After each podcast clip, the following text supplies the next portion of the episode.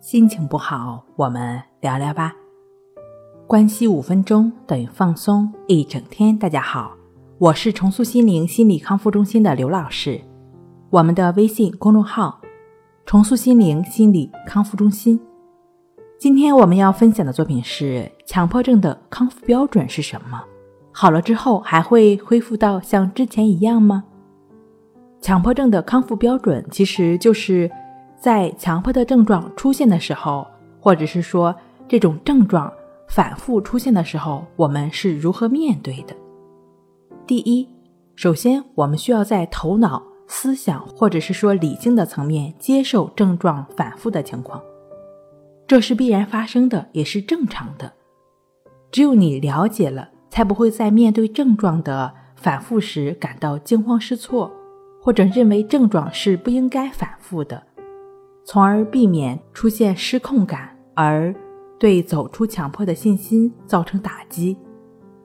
第二，要抱着事情过了就过了的态度，继续去做自己应该做的事情。也就是说，当你意识到自己又陷入到症状中的时候，虽然可能会因此信心不足、情绪低落，但你却不必自责，去想症状为什么又出现了。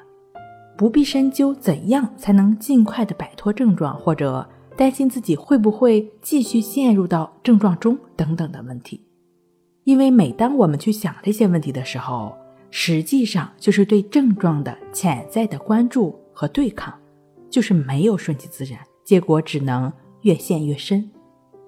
其实只要我们坚持如一，对这些通通的都接受，都不去管他们。继续去做自己该做的事情，这样症状反复的问题自然就能很好的得到解决了。能够对于出现的问题保持觉知，保持平等心，不去跟他们纠缠，也就是我们强迫的康复标准了。其实从另外一个方面来讲，真正的走出强迫，我们主观上是有感觉的。好了之后呢，肯定会恢复到没有这种。强迫症状之前的一个状态，甚至比那种状态更要平和，我们的心境更要安详。对于很多还在强迫中困扰的朋友来说，可能很难做到对于症状的出现不去理会他们。